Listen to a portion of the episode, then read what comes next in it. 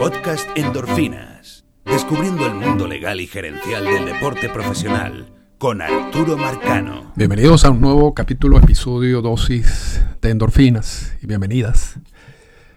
Vamos a hablar de los contratos de grandes ligas, particularmente o pensando en esta confrontación entre los Yankees de Nueva York y Jacoby Ellsbury. Pero ese no es un único caso relacionado, hay muchos casos parecidos, pero para poder entender exactamente de qué estamos hablando, hay que hacer como un recorrido general, ¿no? Y, estamos, estamos volando ahorita sin instrumentos, ¿no? Eh, no, hay un guion, no, hay nada aquí, ¿no? Pero, pero es importante hablar de muchos temas relacionados con los contratos de las grandes ligas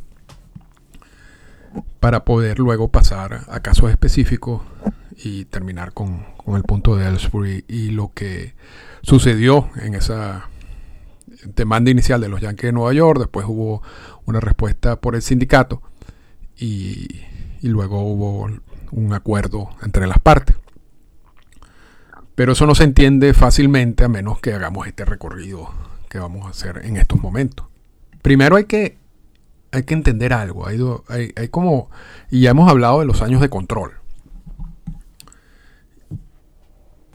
Y, esa es una de las, como de las dos etapas que tiene un jugador eh, contractual. Están los años de control y después están sus años de agente libre.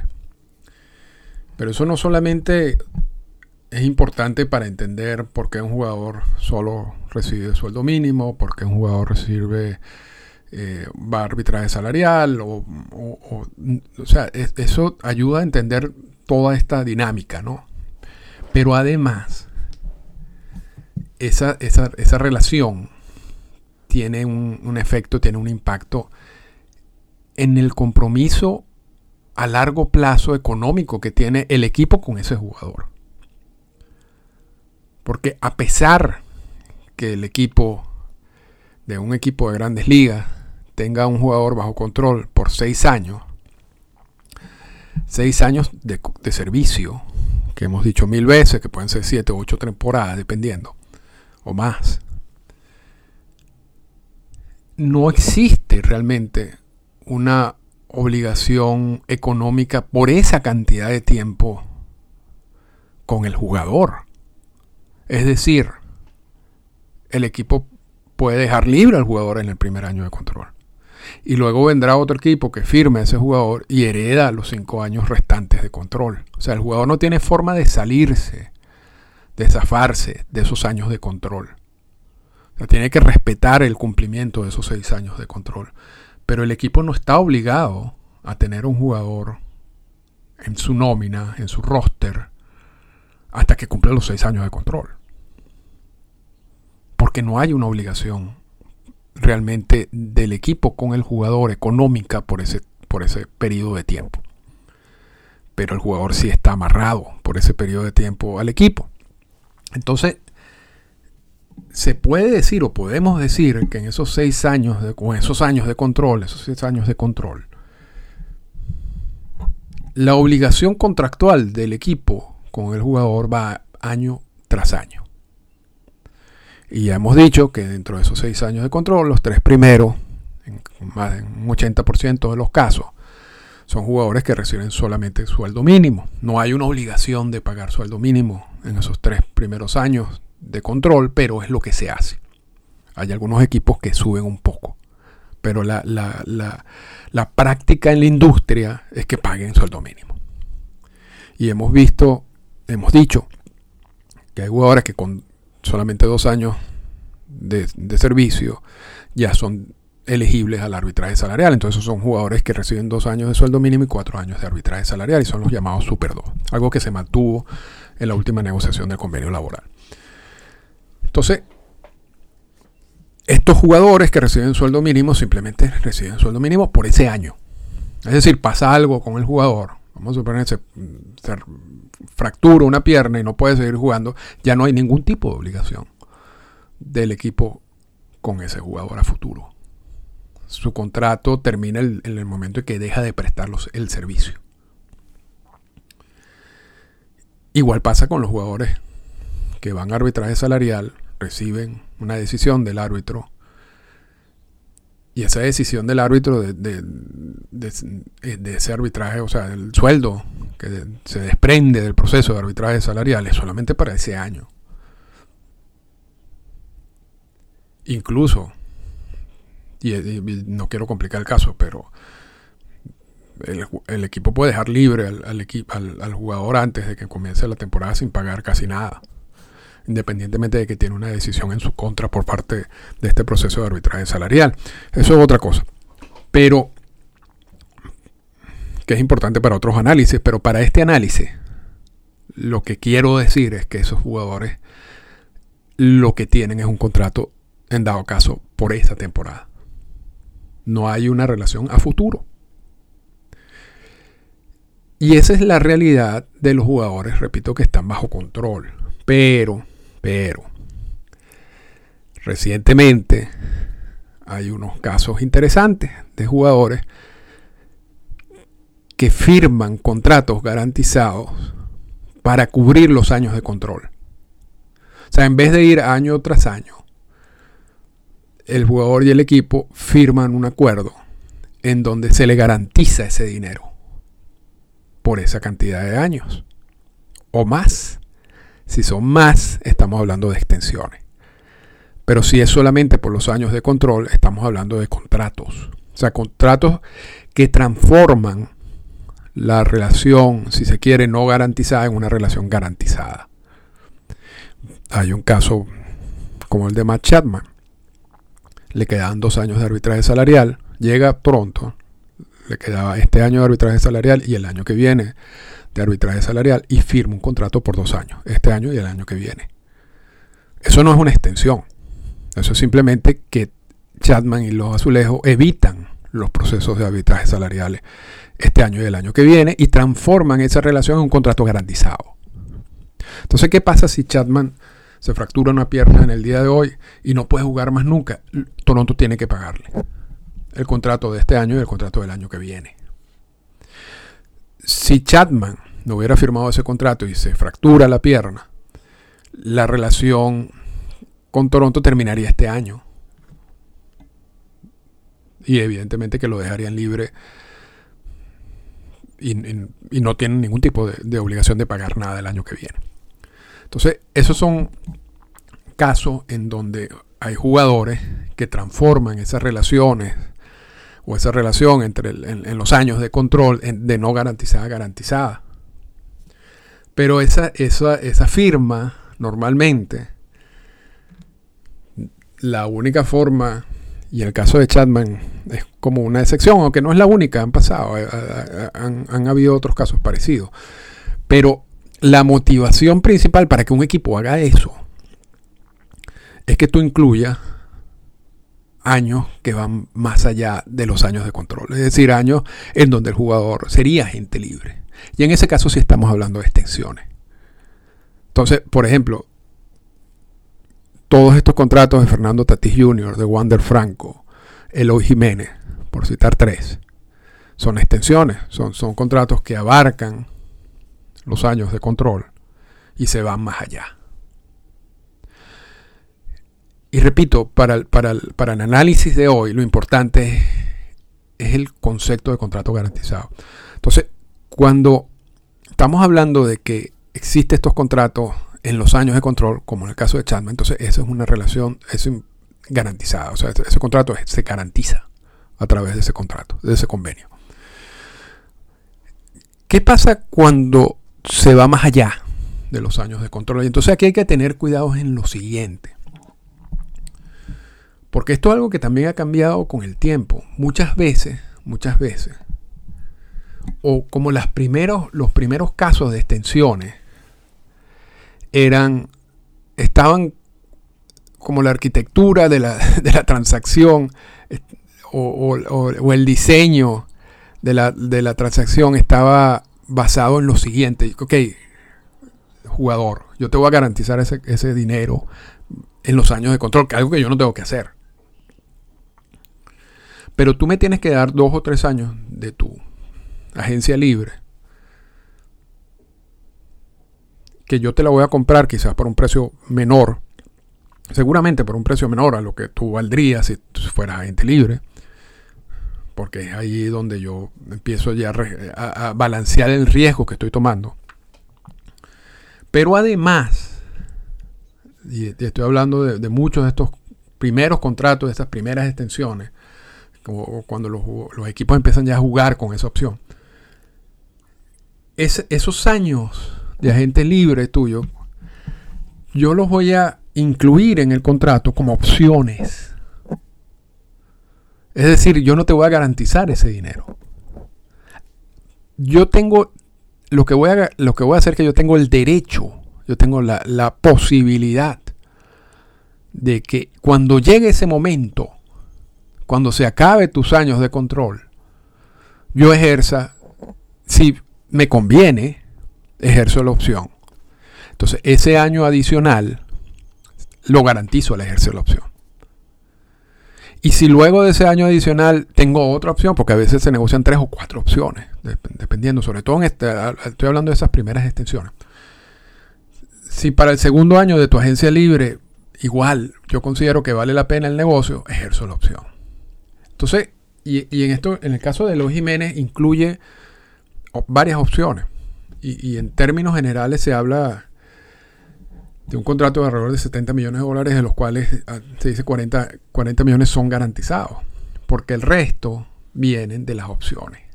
Y las opciones no es un dinero garantizado, hasta tanto se ejerza la opción.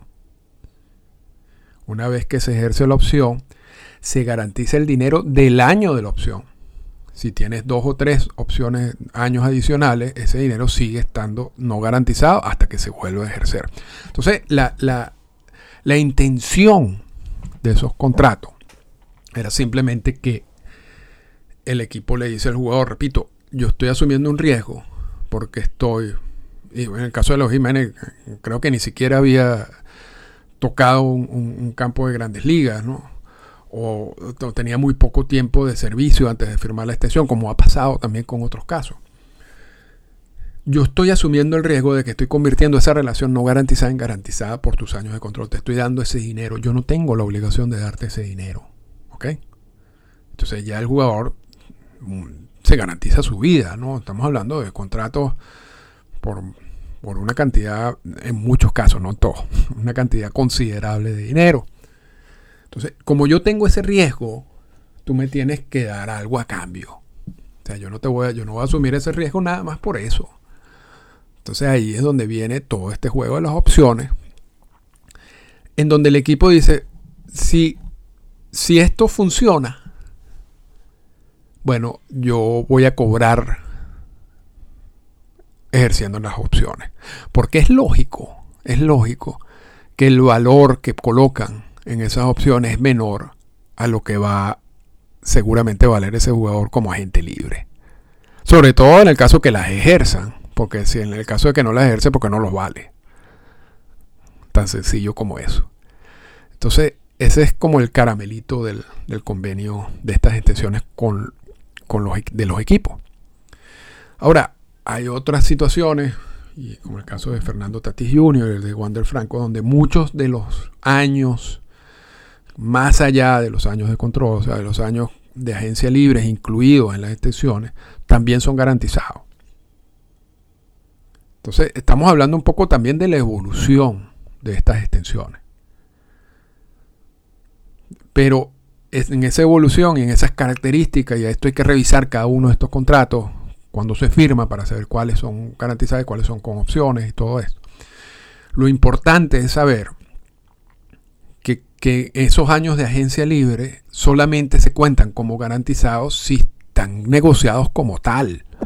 Si están negociados como opciones, no se pueden contar como contratos garantizados. Porque si ese jugador se fractura una pierna y no puede volver a jugar, lo más seguro, o no, lo más seguro, es una certeza absoluta que el equipo no va a ejercer las opciones. ¿Ok? Entonces, todo eso es importante porque entonces ahora sí llegamos a lo que son los agentes libres. Y cuando un jugador firma un contrato como agente libre, ya es una situación totalmente distinta. porque allí entra en juego lo que es ya en sí el contrato garantizado. Y el contrato garantizado es uno de los principios que el sindicato de jugadores de grandes ligas más ha defendido en su historia.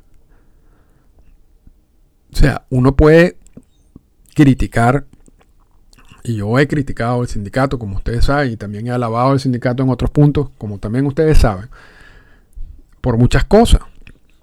Pero si hay algo que históricamente ha hecho bien el sindicato, es defender esa figura de contrato garantizado cuando un agente libre firma el contrato, ese tipo de contrato. Y a veces eso nos lleva a casos un poco extraños. Pero eso también tiene una razón de ser, ¿no? Y, podemos, vamos, yo creo que es importante ya en este, en este momento de, la, de la discusión mencionar como casos específicos, ¿ok? Bueno, ya hemos también mencionamos casos específicos con lo de los Jiménez y Tatis y, y Wander Franco, pero vamos, vamos, vamos más en detalle. Y el principio es simplemente es sencillo. Un agente libre que firma un contrato, vamos a suponer dos años por 10 millones de dólares cada año, son 20 millones de dólares. Ese dinero es garantizado. Pase lo que pase, ese equipo tiene que pagarle esa cantidad de dinero al jugador. Puede ser que el jugador no le dé un palo a nadie. O no saque un out. Eso no importa tú firmaste un contrato como agente libre, asumiste el riesgo que, implica cualquier tipo de contrato y tienes que cumplir ese contrato. Por eso es que se llaman contratos garantizados. Y los equipos lo saben. Los equipos no firman a jugadores. O sea, cuando, cuando un equipo firma a un jugador, lo firma asumiendo el riesgo. Y eso es un riesgo que, que quizás si uno... Bueno, lo vimos con el caso de Fernando Tatis Jr. Y, en esos casos de, estas detenciones, estamos hablando de contratos muy largos, 10, 12 años en algunos casos. Y por supuesto hay un riesgo de que en esos 10, 12 años esa inversión no funcione. Porque el jugador le pase algo. Y entonces ahí entra el, el, seguro de los contratos. Pero olvídense de los seguros del contrato por este, en esta discusión. Entonces es, obvio que existe un riesgo del equipo de firmar ese tipo de contrato. Pero lo hacen y asumen el riesgo. Se protegerán a través del seguro, pero lo asumen. Y si uno se pone a ver, en el caso de las extensiones, esos contratos son menos riesgosos en general que en los casos de estos agentes libres, sobre todo de hace algunos años, que llegaban al mercado de agente libre a los 30, 31 años y firmaban por 8 años, 10 años. Porque ahí, en el caso de Tatijo, de Franco, la edad juega a su favor. En el caso de estos agentes libres que firman esos contratos a, esa edad, a los 30 años, la edad juega en su contra. Porque empieza ya el deterioro. Entonces, en esos son contratos muchísimo más riesgosos para los equipos. Pero los equipos lo saben y los equipos asumen ese riesgo. Y muchas veces hay equipos que firman estos contratos por, por más de lo que ellos quieren, porque simplemente el jugador es agente libre y tiene la posibilidad de negociar con varios equipos y dentro de esa negociación muchas veces dice, bueno, yo firmo contigo si me das un año adicional o si me das dos años adicionales. Entonces esos dos años adicionales quizás muchos de estos equipos quizás no, no les interese colocarlos en el contrato porque saben no que es dinero perdido, pero que hay un riesgo altísimo que la producción de ese jugador sea mucho menor de lo que esté indicado como sueldo del contrato. Pero no tienen otra opción sino hacerlo, firmarlo. Porque si no pierden el jugador, pierden el jugador en estos años que ellos consideran importante tener ese jugador en el equipo. Y también hay, hay, un asunto que no vamos a hablar en este, en este podcast, pero hay gerentes que no les importa firmar esos contratos de 8 años, de 10 años con ciertos jugadores, porque dicen, bueno, si esto funciona, perfecto, este, ya o cumplimos el objetivo, ¿no? Ganamos la Serie Mundial y parte de, esa, de ese triunfo ah, fue esta contratación. Y luego se olvidará lo que pasará en la segunda parte del contrato. Y si no se cumple el objetivo, lo más seguro es que esos gerentes los, despidan. Entonces, cuando ese contrato ya se convierte en una carga para el equipo, eh, los gerentes que firmaron ese contrato ya no están con el equipo. Entonces, hay muchos factores que te ayudan a explicar por qué se firman ese tipo de contratos, incluso hoy en día, aunque son menos comunes hoy en día que antes. Pero el punto clave en todo esto es que una vez tú firmas esos contratos con los agentes libres, el equipo está amarrado a esa, a esa obligación, a esos pagos salariales, por la cantidad de tiempo que dure ese contrato. Entonces, ¿qué es lo que ha sucedido también con el tiempo? Que hay equipos que firman a jugadores y luego pasa algo. O el jugador no, no rinde como ellos esperaban. Y se dan cuenta que cometieron un error con esa contratación. ¿Y qué es lo que buscan hacer los equipos cuando pasa eso? Sobre todo en el, caso de algunos gerentes que quizás no tengan mucha idea de, toda esta parte histórica. Y se las dan de bravo y todo ese tipo de cosas. Eh, que buscan anular a los contratos. Y allí es donde entra el sindicato. Y ahí es donde hace esa labor de defender el principio de contratos garantizados. Porque ¿qué es lo que pasa? Si el sindicato no hace eso y un equipo logra básicamente transformar un contrato garantizado en no garantizado, que es lo que quieren hacer, y, luego que se transforme en contrato no garantizado, entonces ya no tienen una obligación a largo plazo, sino que pueden dejar libre al jugador en cualquier momento. Si un equipo sin pagar el resto de los, de los, de los salarios.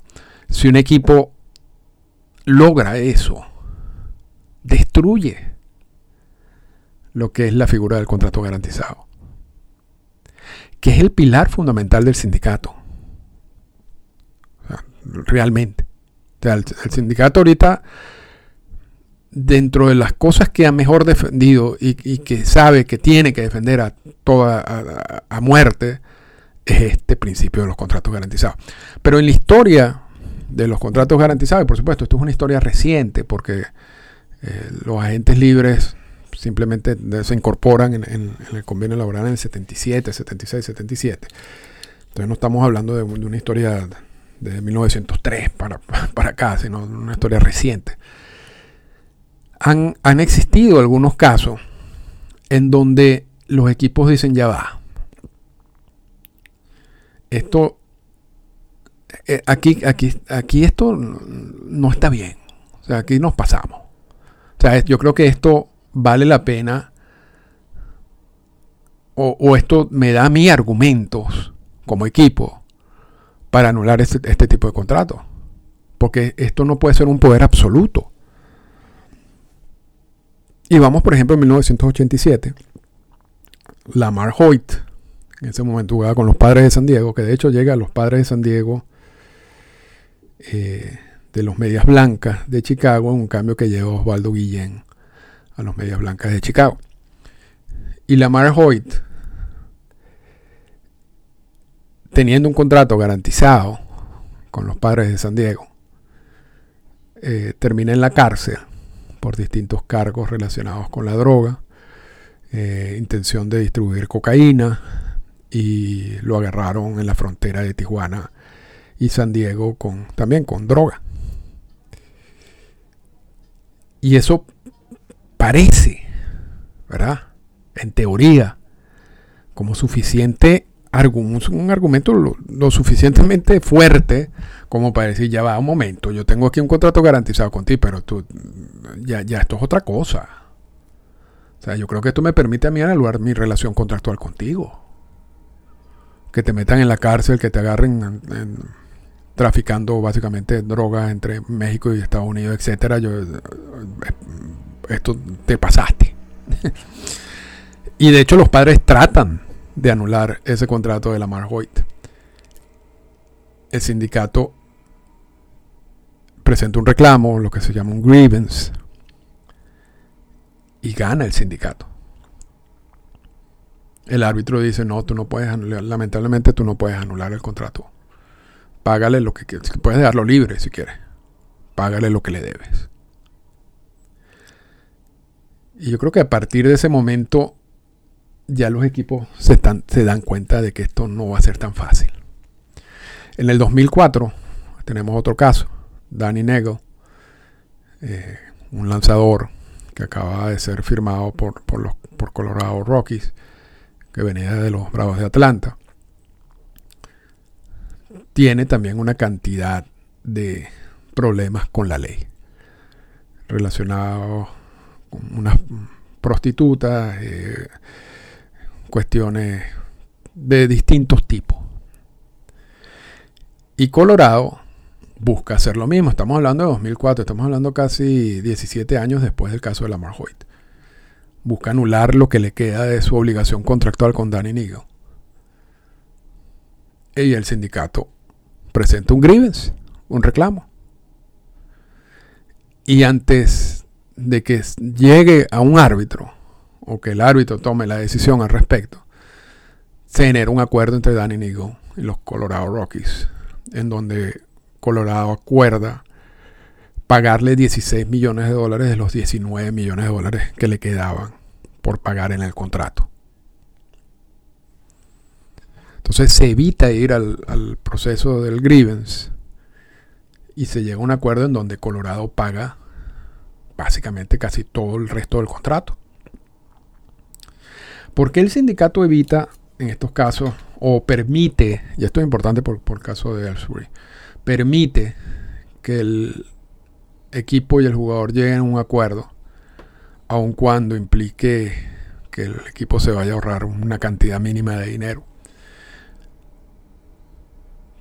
Porque siempre existe el riesgo, y esto lo estoy diciendo yo, o sea, no, no, no, realmente sería importante conversarlo directamente con, con la gente del sindicato. Pero evitas la, posibilidad o el riesgo de que un árbitro diga, no, si puedes anular el contrato por esa vía. Y, al, y si un árbitro decide de esa manera, tú abres una puerta que tú no quieres que se abra. Estoy hablando del sindicato. Entonces, si existe alguna duda, porque hay casos que no, no generan ningún tipo de duda, pero casos como el de Nigel o el de Ellsbury, si existe alguna duda de que quizás un árbitro vaya a tomar una decisión, repito, que, vaya a abrir una puerta indeseable, entonces es mejor que llegue a un acuerdo y evitar el arbitraje, o sea, evitar el grievance. Voy con otro caso, en el 2005, un año más tarde, Sidney Ponson, lanzador de los Orioles de Baltimore, también tiene un contrato garantizado, firma un contrato garantizado con los Orioles de Baltimore y incurre en una cantidad de situaciones debido al alcohol y le cae golpes a un juez en la playa. Una cantidad de situaciones también que no, que los Orioles consideraban que eran suficientes como para anular el resto del contrato. Y es lo que tratan de hacer. De nuevo, el sindicato reacciona, presenta un grievance y antes de que se tome una decisión, Ponzón y los Orioles llegan a un acuerdo en donde los Orioles le pagan básicamente lo que le queda de su contrato, que eran alrededor de 11 millones de dólares. Creo que muchos de estos contratos tienen acuerdos de confidencialidad, pero lo que se filtra es que se pagaron casi 10 millones de dólares de los 11 millones de dólares que le debían. Entonces, de nuevo, está un equipo que dice, ya va, esto, esto va más allá de lo que uno considera que, o sea, que yo debo, yo no, yo no puedo mantener un jugador bajo contrato, un jugador que, que se ha comportado de esa manera. Y tengo vía en las cláusulas del contrato anular ese contrato, porque hay, hay, unas cláusulas sobre el comportamiento, etcétera, del jugador. Y, pareciera que, que, los hechos le darían la razón al, equipo.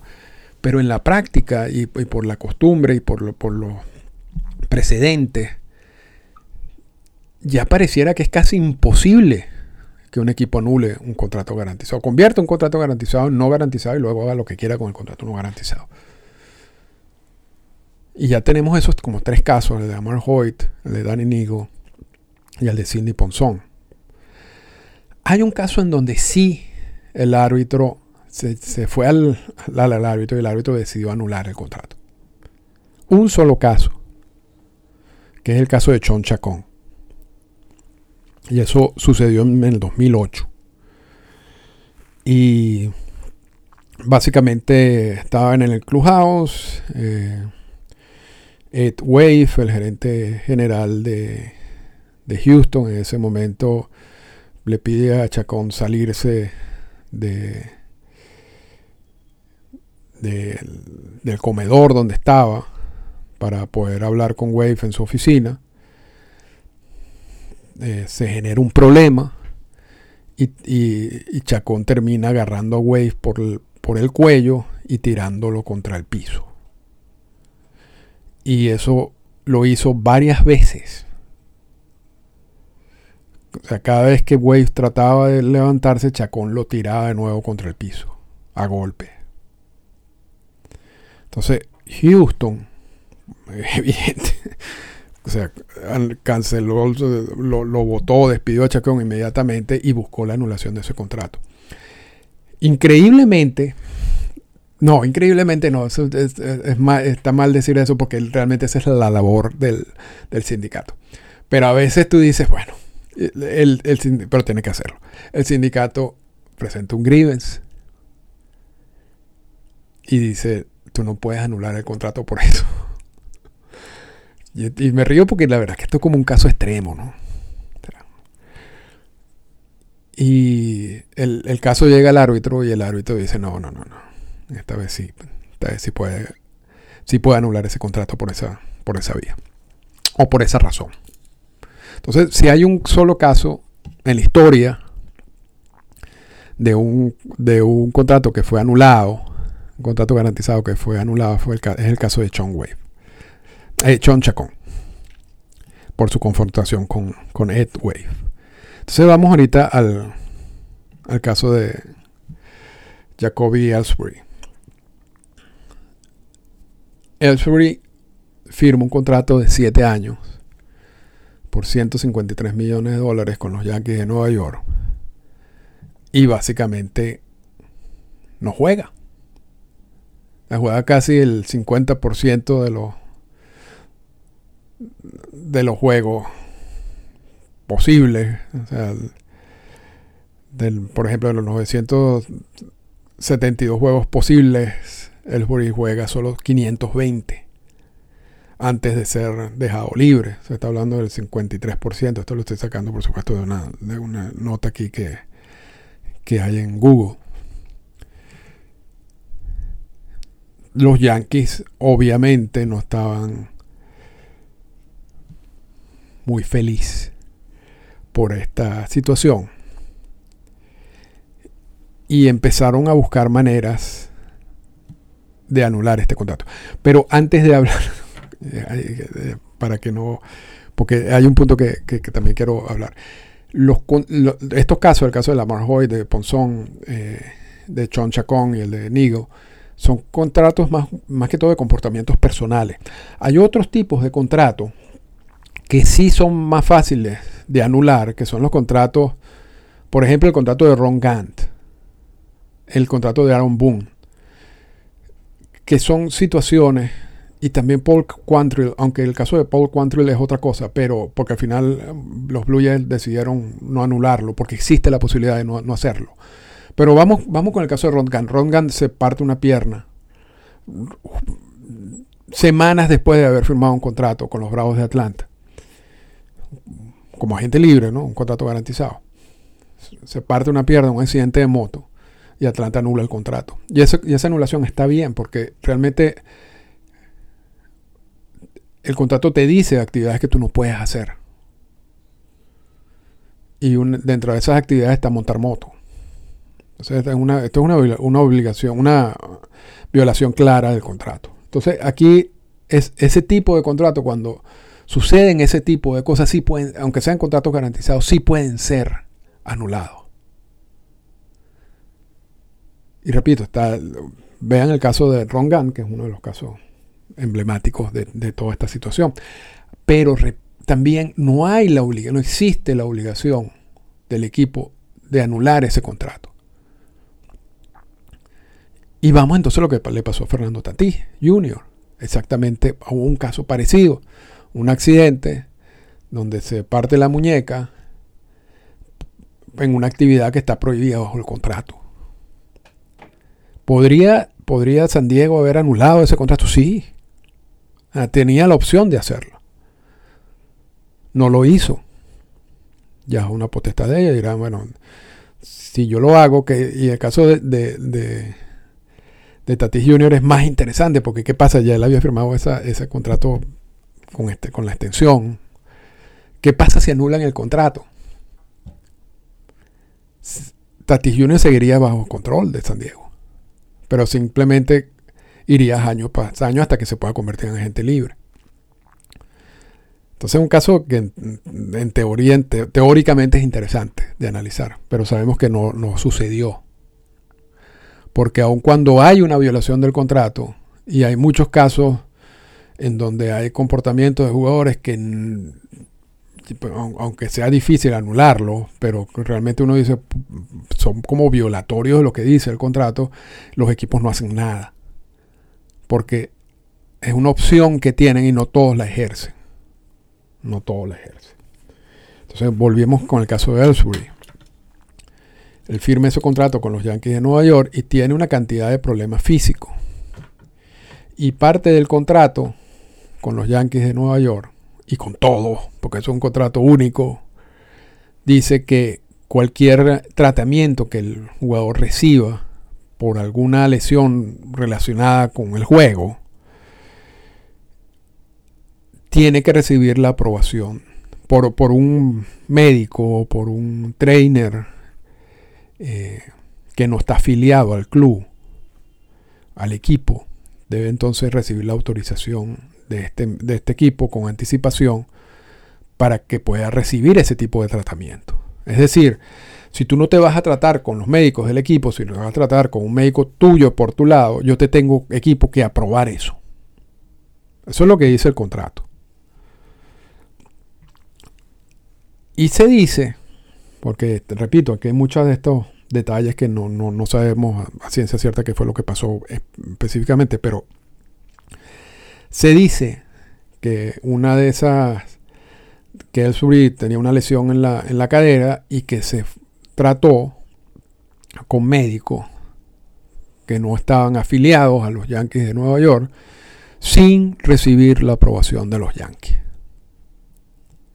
Entonces los Yankees dijeron, eso es una violación del contrato y por lo tanto yo no estoy en la, en la obligación de pagarte esta cantidad de dinero.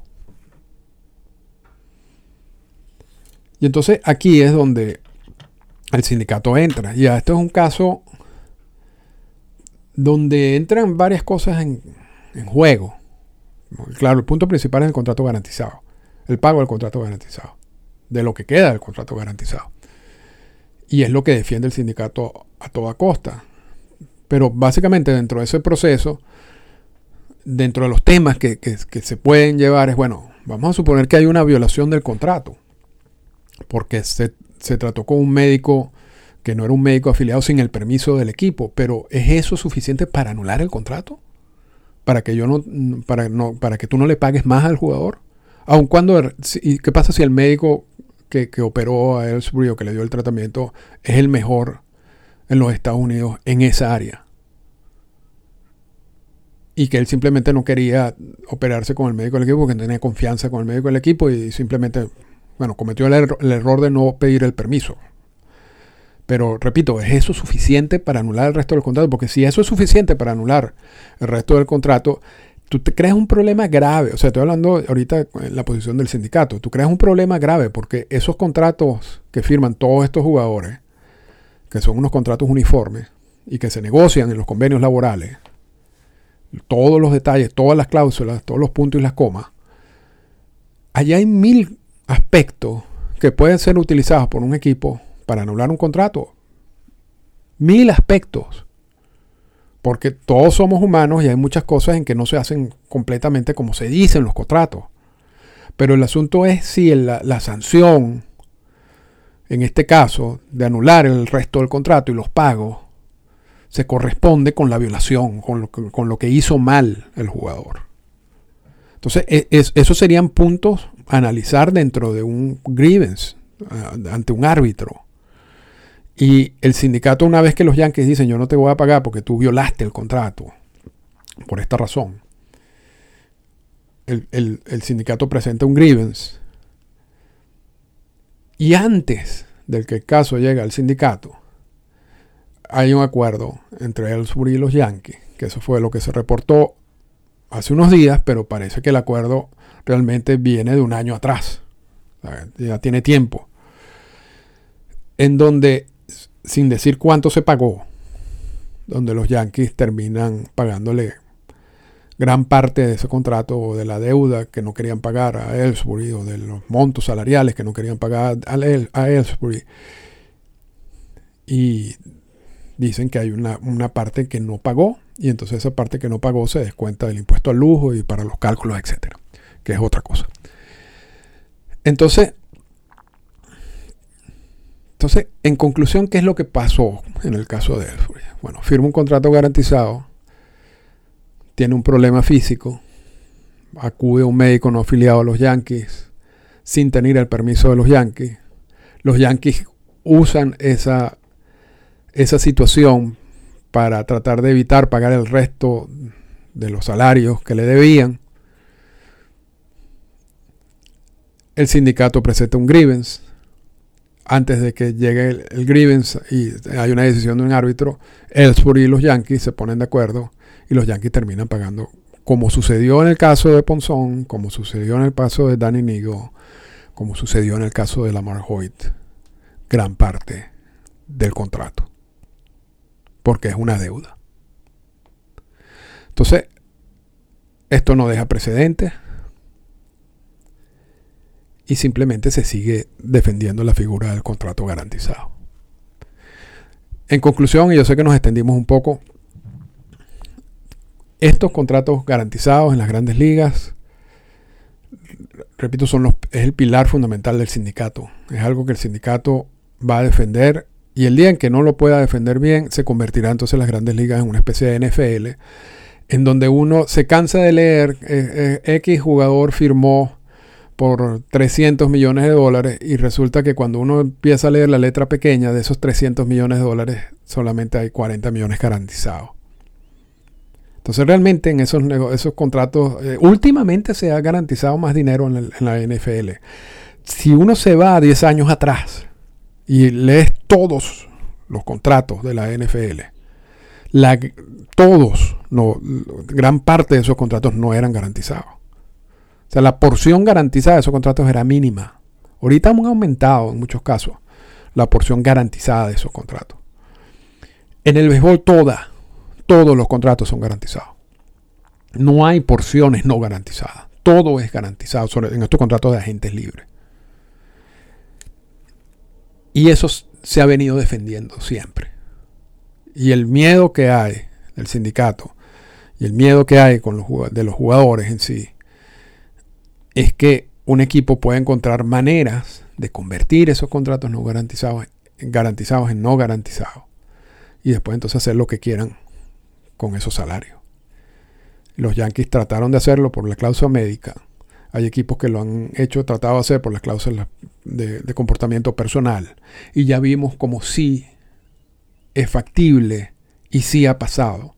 Cuando hay una, una violación muy clara de alguna cláusula del contrato que genera una lesión que, que hace que ese jugador no pueda seguir jugando. O sea, básicamente tienes que combinar la violación del contrato, la lesión y que esa lesión impida que ese jugador pueda seguir jugando. Yo creo que si tú no tienes todos los elementos en sí, no puedes entonces ni siquiera plantear la anulación del contrato porque sabes que un árbitro te lo va, lo va a lanzar, te lo va a eliminar.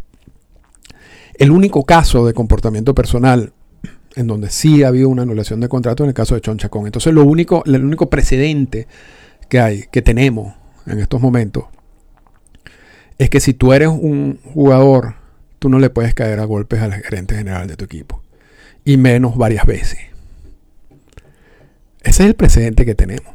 Quitando eso, básicamente la figura de los contratos garantizados hay que respetarla y es muy poco probable, si no imposible, que un equipo anule un contrato, ya sea por cuestiones médicas, ya sea por cuestiones de comportamientos personales, ya sea por consumo de esteroides, y vimos esta conversación muchas veces con el caso de Alex Rodríguez, ya sea por X, Chris Davis con los Orioles de Baltimore. Chris Davis tenía quizás algunos problemas no sé, no, no, quizás de, de, salud mental, porque a veces estaba agarrando unos turnos que parecía que no estuviera allí.